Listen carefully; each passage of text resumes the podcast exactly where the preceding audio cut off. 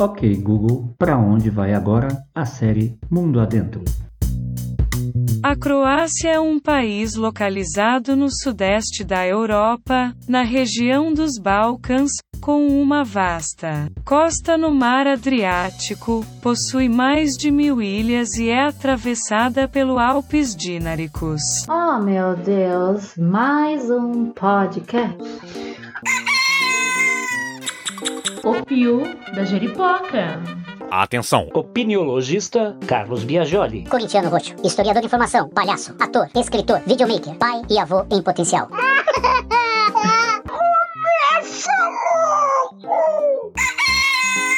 O Pio da Jeripoca. Atenção! O Pio da Jeripoca é um podcast idealizado, produzido, roteirizado, editado, sonorizado e finalizado por Carlos Biagioli. Bacana! Agora explica. Como todos sabem, é um projeto absolutamente independente que conta com o apoio de quem o segue no YouTube, no Spotify e nos principais agregadores de podcasts. Amei. Gente, A gente é super grato a todos e todas que compartilham nossos episódios para que essas histórias e prosas tão interessantes batam asas mundo adentro. Se você acompanha o nosso panorama cultural, além das nossas séries Mundo Adentro, Só Sei Que Foi Assim, Outras Histórias e Crença versus Realidade, você pode se tornar um dos nossos J-Pokers. Ou seja, embarcar junto com a gente na construção desse acervo, que exige da gente tempo integral de dedicação no processo de construção de cada episódio. São horas e horas e horas pensando no assunto, editando e produzindo geral. Quer saber direitinho como se tornar uma parceira, um parceiro nessa jornada? Atenção! É fácil. Acesse agora mesmo apoia.se barra e vem com a gente. Obrigado! O Pio da Jeripoca.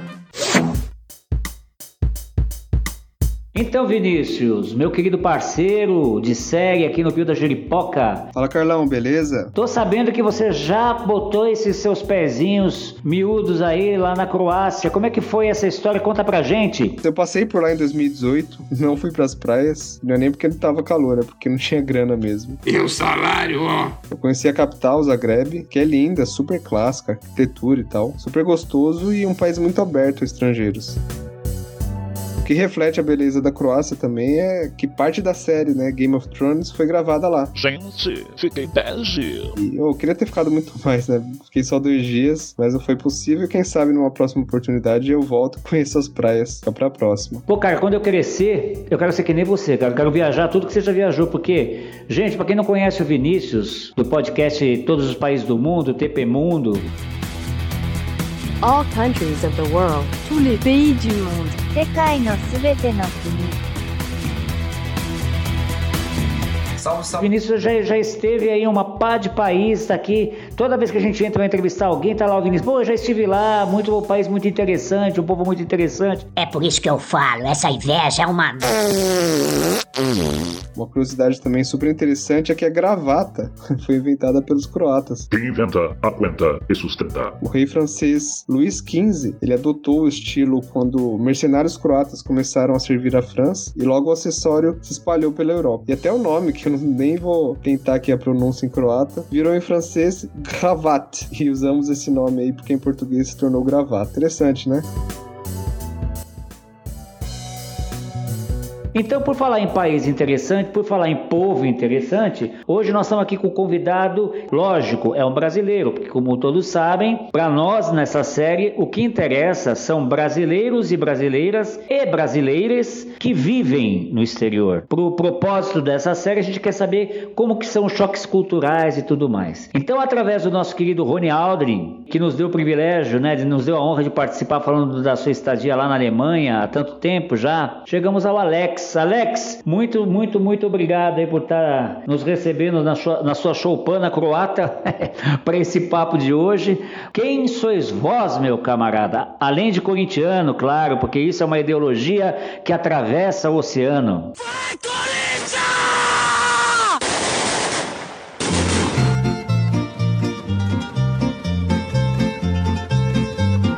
Beleza, Carlão? E aí, galera que tá aí curtindo esse podcast que é, pô, interessante pra caramba. Tô muito honrado de estar aqui falando com vocês. E para falar um pouco de mim, mais um corintiano do bando. Segundona, aí vamos nós, mas vamos junto. é, independente do sofrimento, né? Sofrimento que a gente encara com todo orgulho e com toda alegria. Bom, é isso aí. É, já que você citou o Rony, estudei com ele, geografia juntos, lá na USP, em São Paulo. E agora viemos parar aqui na Europa, né? Tamo junto aí. Esse interesse também de conhecer o maior número de lugares e de países no mundo, né? Talvez como o Vinícius também. Eu fiz uma consulta ao, ao, oráculo dos nossos tempos, ou seja, Wikipedia. para conhecer um pouquinho, ter uma informação já para a gente começar esse papo, né? Sobre a Croácia, oficialmente República da Croácia, país, paisaço, muito famoso por causa do futebol, né? País europeu que se limita ao norte com a Eslovênia e a Hungria, a nordeste com a Sérvia, a leste com a Bósnia e Herzegovina e ao sul com Montenegro, é banhado ao oeste pelo mar Adriático e possui uma fronteira marítima com a Itália no Golfo de Trieste. Para quem ainda não sabe também, após a invasão do eixo na Iugoslávia em abril de 1941, a maior parte do território croata foi incorporado a um Estado cliente apoiado pelos nazistas, o Estado Independente da Croácia. Em resposta, o movimento de resistência se desenvolveu. Isso levou à criação do Estado Federal da Croácia, que após a guerra se tornou membro fundador e constituinte da República Socialista Federativa da Iugoslávia. Em 25 de junho, dia importante esse, porque é o dia do meu aniversário. Nada a ver. De 1991, a Croácia declarou independência, que entrou em valor integral só no dia 8 de outubro do mesmo ano. A Guerra da Independência Croata foi travada com sucesso por quatro anos após a declaração. E hoje o país é membro das Nações Unidas, da OTAN, da Organização para a Segurança e Cooperação na Europa do Conselho da Europa e mais recentemente da União Europeia.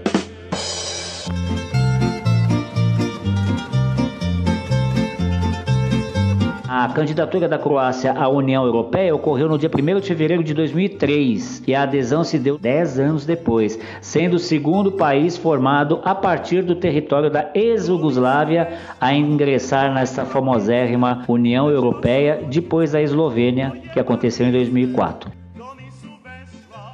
Queria começar te perguntando, queridão, olha, como que é? Por que Bye Bye Brasil? Bom, hoje em dia a gente vendo a situação que se encontra no nosso país, a resposta já fica até um pouco mais fácil, né? Porque realmente a gente sentiu que era hora de partir, principalmente quando começou toda essa crise, né? Que, essa crise econômica que foi desencadeada ali desde a época quando iniciou a Lava Jato. Depois vieram todas essas questões que culminaram também com o impeachment da Dilma e a economia parando, parando, indo pro buraco. Não tinha por que não vir, né? Eu sou descendente de croata, então isso também pesou bastante. Na época que a gente viu que estava começando a apertar demais o cinto aí no Brasil, estava ficando difícil a questão de emprego, e quando você arrumava algo, realmente estavam pagando metade do, do salário que costumavam pagar na situação pré-Lava Jato. Então a gente, pô, é hora de sair. Então eu batalhei pela documentação, eu cheguei a vir aqui para a Croácia em 2016, atrás dos documentos dos, dos meus avós, porque a gente não tinha nada em mão lá no Brasil, e também para dar uma olhada como seria viver aqui, né? Então, pô, eu, eu vim aqui para Zagreb, na capital, me apaixonei pela cidade, um lugar muito bom, e consegui os documentos do meu avô e até da minha mãe, também croata, né? Sendo que ela, ela mesma não tinha os papéis dela no Brasil, porque ela foi muito criança pro Brasil, não tinha nenhum documento croata. Quando eu vim aqui, fui procurar os documentos do meu avô e da minha avó, e minha mãe tem o mesmo nome que a minha avó, ambas se chamam Vera, e aí quando eu tava procurando os documentos dela aqui, eles falaram, não, tem aqui o documento da Vera Franulovic, que é o nosso sobrenome, só que não tá batendo com o que você tá me falando. Eu tava falando sobre minha avó, que ela vem da, da ilha de Korčula, junto com meu avô. E os caras falaram: não, mas eu tô achando aqui uns documentos aqui de uma Vera Franovich, mas da cidade de Split, uma diferença aí de, de 30, 40 anos que você tá falando. Pô, então é minha mãe. Então voltei pro Brasil muito feliz com os documentos da, da minha mãe, do meu avô, dei entrada no, no, processo de cidadania. E assim que os papéis saíram, eu vim para cá. Vim aqui para Zagreb para tentar uma vida nova. Sempre foi um grande sonho viver na Europa, ter um pouco mais dessa experiência de morar num outro clima, numa outra cultura, desenvolver mais idioma. E foi uma grande alegria ter conseguido vir para cá e tudo tem dado certo desde o primeiro dia que eu cheguei aqui. Atenção. Apoia.se barra. Obrigado. Então foi por causa disso, bye bye Brasil. Acho que viemos para cá na hora certa, né? Já tô vacinado, consegui emprego aqui rapidinho, em seis meses. Então é outra vida realmente. É, é muita paz. É bom estar aqui nesse momento. É, então, esse que é o lance, né? Quando a gente chega a um ponto da nossa história, enquanto brasileiros, de ter que concluir que, graças a Deus, conseguimos sair do Brasil, né? Eu acho isso triste. Quais foram os principais choques culturais que você teve que encarar enquanto brasileiro, nascido no famoso e internacionalmente conhecido jeitinho brasileiro, tanto no seu lado bom quanto no seu lado ruim? Como é que foi essa parada aí para você? O jeitinho brasileiro sofre uma certa agonia de ser desenvolvido e ser praticado aqui na Croácia, né? Porque é um país realmente bem tranquilo, um povo bem silencioso, digamos assim.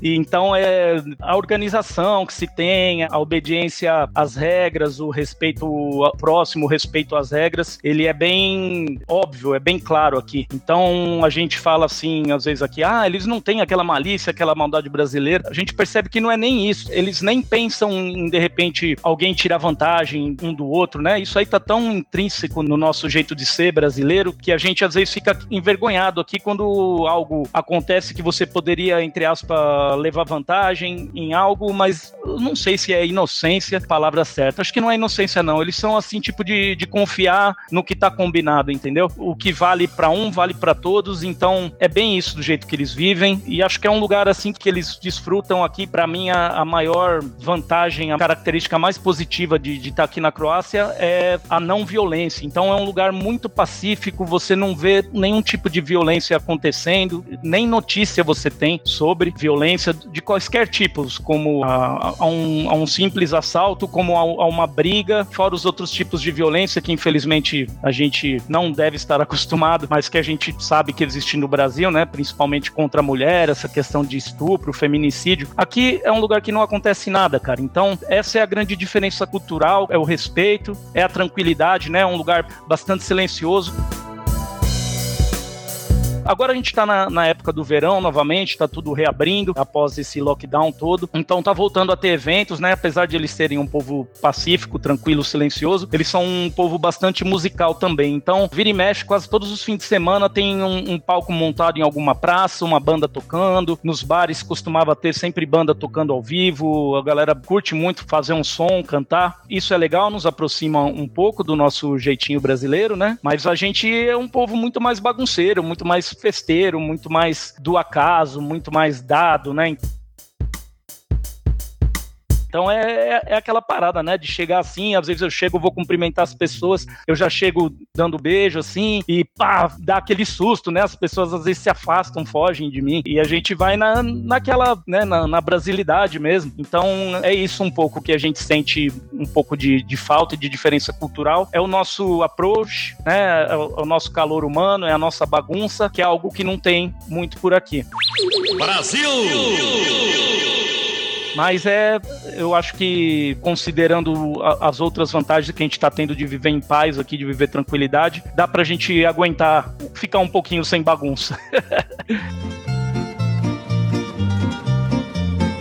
É, tô vendo aqui que a população aí é composta principalmente de pessoas de origem croata, né? Tipo quase 90% de origem croata, mas também constituem grupos minoritários, dentre eles os sérvios, 4,5%, os bósnios, 0,5% e os húngaros, 0,4%, sempre tendo como fonte o que está publicado na Wikipédia, né?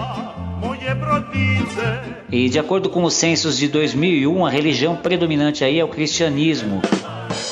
sendo o catolicismo praticado por quase 88% dos croatas, seguindo-se os ortodoxos, que compõem 4,4% da população, e outras vertentes cristãs que correspondem a menos de meio por cento da população da Croácia.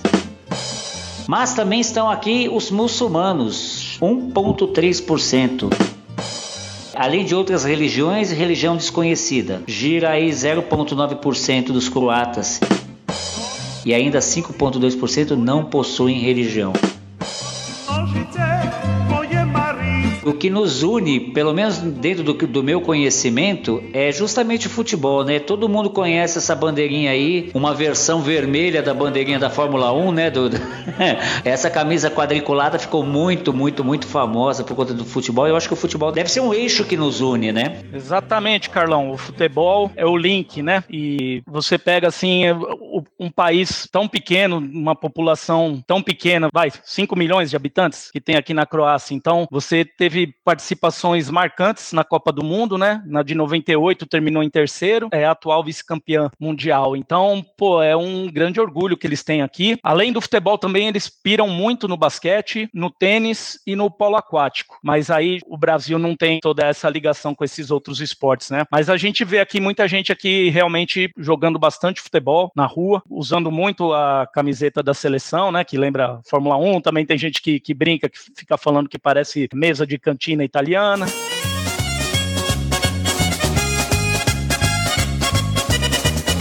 Mas, pô, é um país que, é, até por ser exótico, né, um pouco diferente, né, esse quadriculado, ele, ele ajudou também a, a, fixar um pouco mais a, a imagem da Croácia, né, na, no imaginário aí mundial. Então, é, é, ela é reconhecida aí em vários lugares. Você pega aí o Luka Modric também, que foi eleito o melhor jogador do mundo no ano que, que teve a Copa também, talvez até pelo próprio desempenho, né, que a Croácia teve na Copa do Mundo. É muito legal isso. E agora, pô, vou te falar uma parada aqui que você vai pirar, cara. Você acredita nós, enquanto corintianos, você acredita que tem um bar do Corinthians aqui em Zagreb, cara?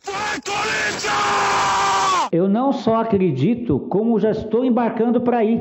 Vem pra cá, cara. tá curtindo? Compartilha. O Pio da Jeripoca.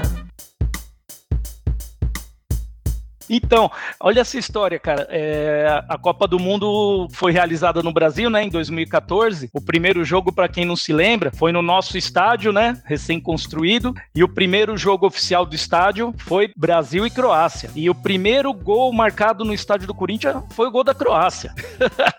foi contra do Marcelo, mas está computado para a Croácia, né? Aí é feio. Teve um, um maluco aqui, como vários outros malucos aqui, foram pro Brasil para assistir a Copa galera aqui ficou em rebuliço aqui na Europa, em vários países. Nossa, imagina uma Copa do Mundo no Brasil, vai ser a, a melhor Copa de todos os tempos, vai ser uma doideira, vai ser mó zoeira, vambora, vambora. Então veio muita gente pro Brasil, lógico, incluindo os croatas que foram em peso para São Paulo assistir a abertura da Copa do Mundo. Então teve um, um, um, grupo que resolveu ficar hospedado lá perto do estádio já, né? Então chegaram, pô, ficaram lá em Itaquera e foram se enturmando com, com a galera, com a torcida do Corinthians e foram fazendo suas incursões, né, no nosso futebol corintiano. Então, pô, pegaram uma amizade, teve um cara que pirou demais no Corinthians e resolveu ficar um tempo a mais no Brasil depois que acabou a Copa e ficou em São Paulo e ficou na Zona Leste, começou aí nos jogos do Corinthians e foi ganhando presente, foi juntando material do Corinthians. Quando ele voltou para Croácia, ele tava já com um plano de abrir um bar, né? E aí ele viu que ele tinha tanta coisa do Corinthians na mão, ele falou: "Vou abrir o bar do Corinthians".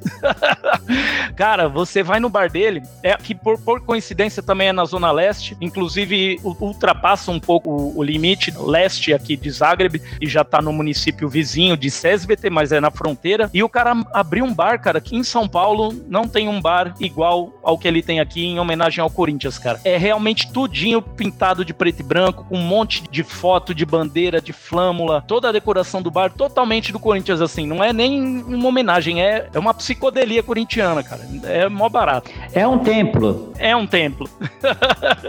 Totalmente.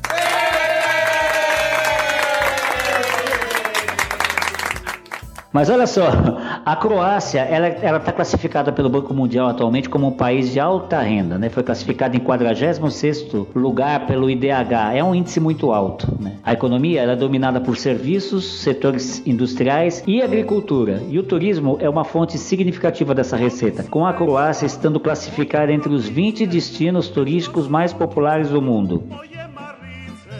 O Estado controla uma parte da economia com gastos substanciais do governo. A União Europeia é o parceiro comercial mais importante da Croácia.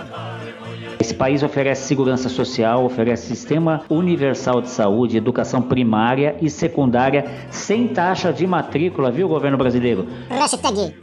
Ou seja, é para todos. Além de apoiar a cultura por meio de várias instituições públicas e investimentos corporativos em mídia e publicação.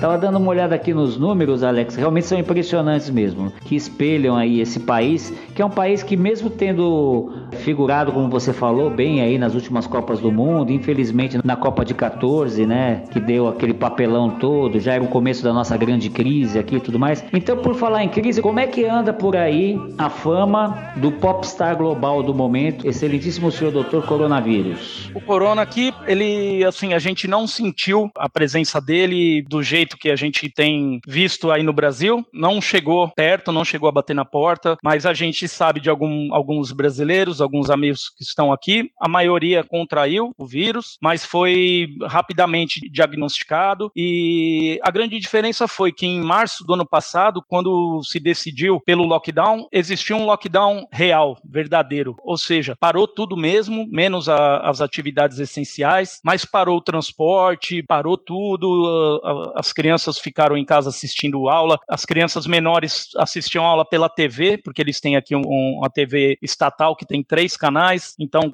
as séries iniciais tinham aula pela TV, e a molecadinha já um pouco já mais adiantada, os adolescentes, aula pela internet, as empresas que puderam se organizar para trabalhar pela internet, trabalhar pela internet, quem não, não tinha esse privilégio, digamos assim, e trabalha em outros ramos, realmente não foi trabalhar, não funcionou nada, só funcionou alguns mercados para as pessoas poderem comprar comida e algumas farmácias e os postos de saúde, só isso, não funcionou nada, então realmente ficou o lockdown que durou de março até junho do, do ano passado, teve efeito, né, então ele conteve bastante a propagação do vírus aqui, mas depois, em junho, teve que abrir porque a, a, maior fonte de renda aqui na Croácia é o turismo, realmente, que é um país muito, muito, muito bonito e, pô, vem gente aqui da Europa inteira, do mundo inteiro. Então tiveram que abrir, né, flexibilizar. E aí, depois, com o final do verão, teve que entrar novamente no, no lockdown porque deu uma espalhada aqui um pouco do vírus, mas assim, a rede de saúde aqui, é, ela, é, ela funciona bem, é pública, tem alguns hospitais, umas clínicas particulares, claro, mas funcionou bem, então todo mundo teve atendimento quem precisou ser internado foi internado. O teste aqui, a testagem em massa, gratuita, então é muito tranquilo, assim, quando alguém que estava convivendo em algum lugar próximo dos outros era diagnosticado com o vírus, eles já, porra, já estava tudo traqueado, quem que estava no mesmo lugar no dia, porque quando você ia, por exemplo, para algum curso ou para alguma atividade, assim, que você ia ter uma grande reunião de pessoas, todo mundo tinha que escrever o nome, deixar o telefone, e-mail, porque se alguém fosse diagnosticado dentro daquele grupo com corona, eles vinham atrás de todo mundo que ele entrou em contato e notificava para a pessoa ficar em quarentena mesmo e se isolar e ter testes e se precisasse ter uma, um atendimento no hospital. Então foi bem tranquilo, né? Aí agora tá tudo reabrindo novamente, então a gente não sentiu na pele, assim, eu pelo menos não fiquei sabendo de ninguém aqui que chegou a ficar em estado grave e infelizmente falecer. A gente teve pouca, pouquíssimas notícias de pessoas infectadas, mas foi tudo realmente bem controlado e como eu falei no começo, as pessoas são respeitadoras das regras, das normas, então funcionou, né? O lockdown por aqui, foi feito um grande esforço, concentrado, e agora está podendo colher esses frutos, né? De abertura. Enquanto isso, em Terras Brasília. Chora agora, chora agora! Infelizmente, em algumas semanas bata o meio milhão, né? Ou até menos do que isso, bata o meio milhão.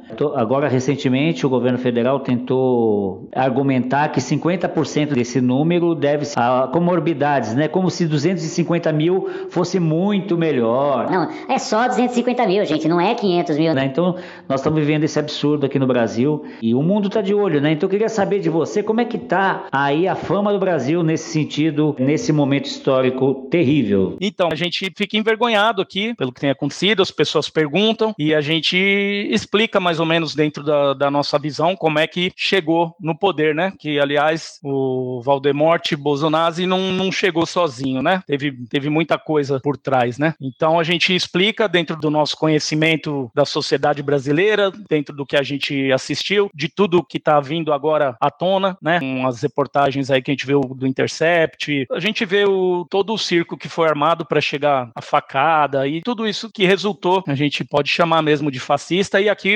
eles têm assim feriados de luta antifascista, tem praças e ruas com nome de luta antifascista. Então ele, eles têm isso muito forte aqui. Eles ficam realmente muito impressionados de como que o, o Bolsonaro chegou ao poder num país como o Brasil, que vinha numa outra pegada jamais parecida aqui, né, com a esquerda trabalhista. E todo mundo pergunta sempre: "Ah, mas como que estão seus amigos, sua família? Tá todo mundo vivo? Tá todo mundo OK?" Eu fui agraciado aqui, eu, minha família, tudo, a gente não, não teve ninguém próximo que chegou a, a ficar em estado grave, mas amigos sim, amigos próximos e, e, e parentes, né, desses amigos, a gente sabe realmente como que tá difícil a situação aí do coronavírus aí no Brasil e o povo daqui eles só desejam tudo de bom e torcem para que a pandemia termine e que termine logo também o mandato desse fascínora, né? Na minha família, só para você ter uma ideia, somos em seis. Desses seis, quatro contraíram coronavírus. Adivinha quem escapou? Só minha caçula e eu. Coincidentemente, os dois que nasceram em ano de golpe.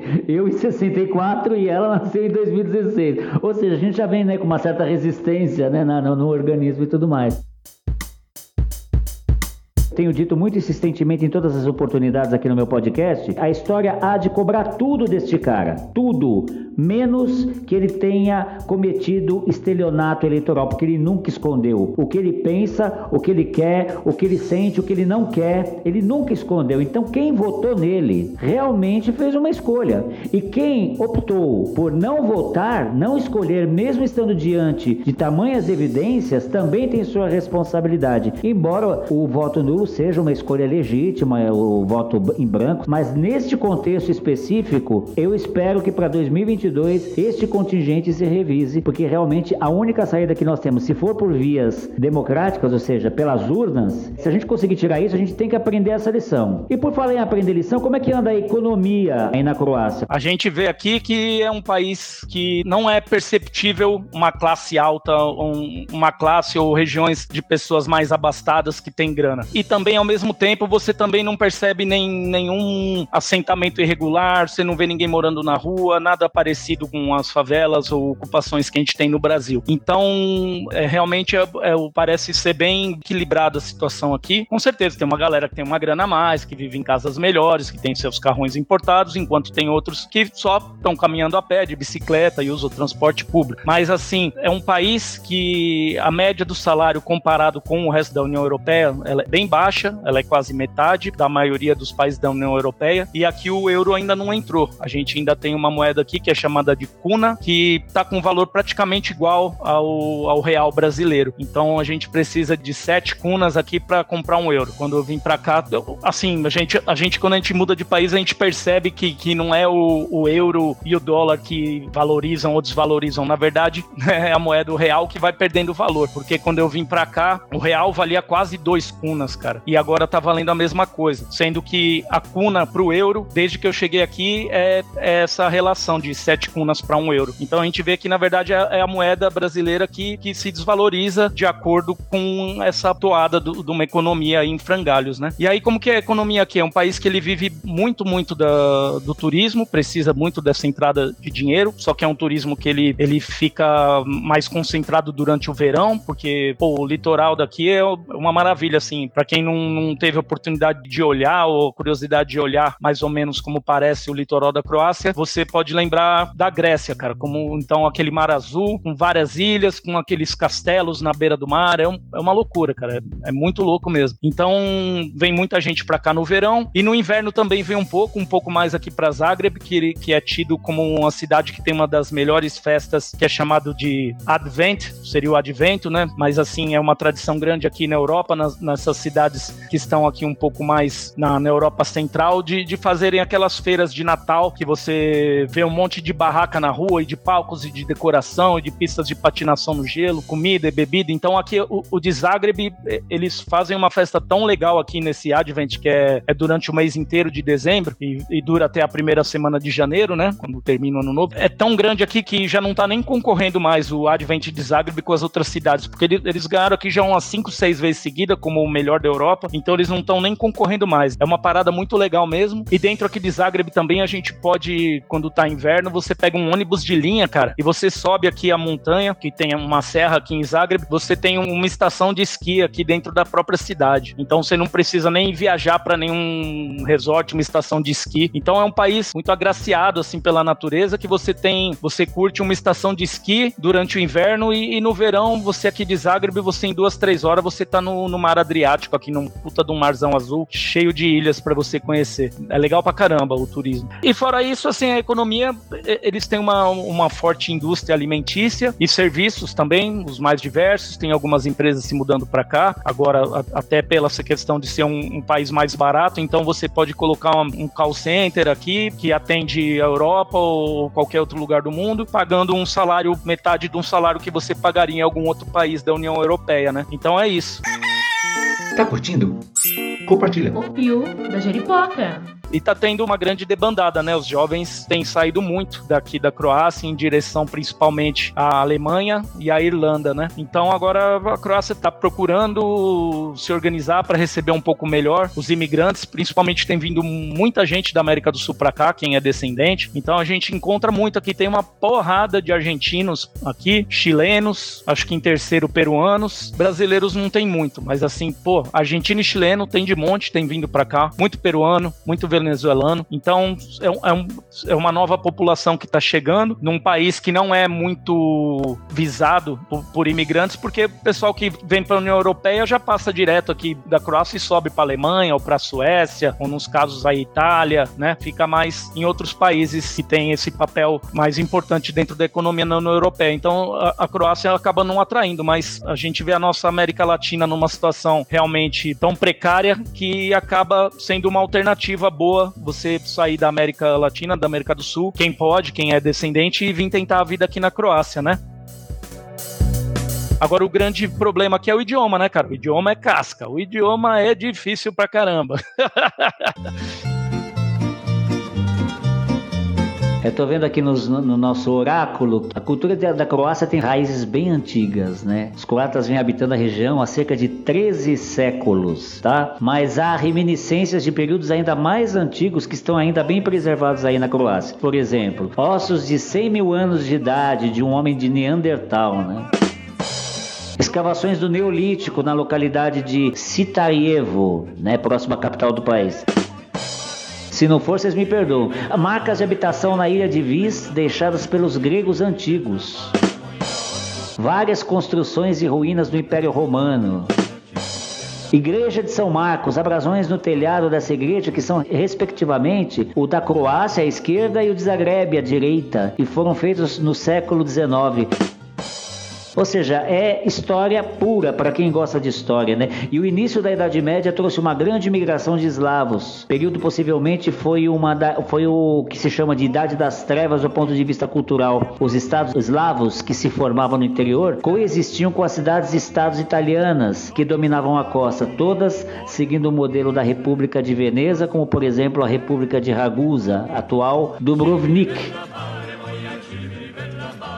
É, Alex, me diz uma coisa. No começo do nosso papo eu te perguntei por que Bye Bye Brasil. Agora eu te pergunto, e aí? Vai rolar um. De volta pra casa. Então, Carlos, não, não tenho muito interesse de retornar para o Brasil, principalmente agora. Quando o Bolsonaro cair, talvez. A gente se adaptou bem aqui. Eu vim para cá com a minha mulher e com a minha filha e, pô, eu tô trabalhando, minha mulher também, minha filha tá super feliz na escola. Então é, é difícil a gente pensar em trocar isso aqui, voltar para o Brasil não faz muito sentido. Talvez para algum outro país aqui da Europa, um pouco mais para frente, né? A gente não tem muita grana, mas também a gente não gasta. A gente gasta só com comida e bebida, porque a gente não paga escola, a gente não paga plano de saúde, a gente não paga condomínio, né? Quem vem de São Paulo e no Brasil tem essa conta grande também, a maioria vive em apartamento. Então aqui, mesmo quem, quem mora em prédio não paga condomínio, não, não tem esse papo de, de ter porteiro, de ter faxineiro, é, cada um cuida do seu andar, tem um, uma rotatividade de quem limpa o andar, de quem limpa as escadas a cada semana. Então não tem dessa, né? Acho que o Brasil ainda sofre muito desse passado escravagista, né? Que o Brasil tem, acho que não se livrou disso ainda, né? Muita gente aí no Brasil ainda tem os seus empregados, a sua faxineira, o pessoal que mora em prédio gosta de ver o porteiro lá arrumadinho, abrindo a porta, né? Carregando as compras. Então aqui não tem nada disso, cara. Aqui é cada um por si, não, não existe essa questão de você chamar alguém para limpar sua casa, até para fazer reforma. Aqui é todo mundo mete a mão na massa, justamente por não ter um, um capital excedente, né? Você, a grana que você recebe aqui, você paga suas contas e paga comida e bebida, então não, não sobra um extra. Mas assim, a gente vive bem aqui, principalmente por essa questão da paz, cara. A, a paz aqui é, é, impressionante. Eu já perdi a carteira aqui duas vezes, cara. Mas não passa três dias, alguém vem te entregar a sua carteira na sua casa sem sumir uma moeda, sabe? Ninguém mexe com você na rua. Mulheres podem andar aqui de madrugada na rua sozinha, de mini saia, ninguém vai mexer com elas, cara.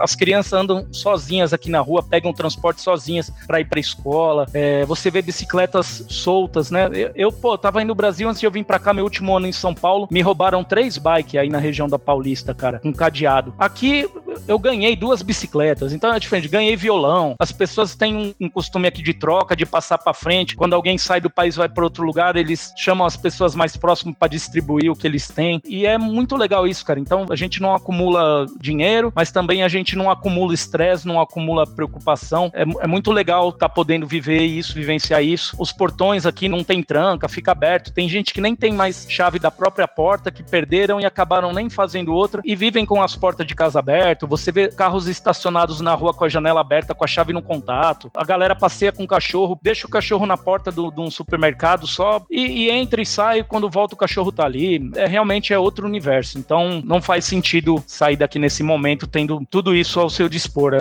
é mó barato, é muito legal mesmo.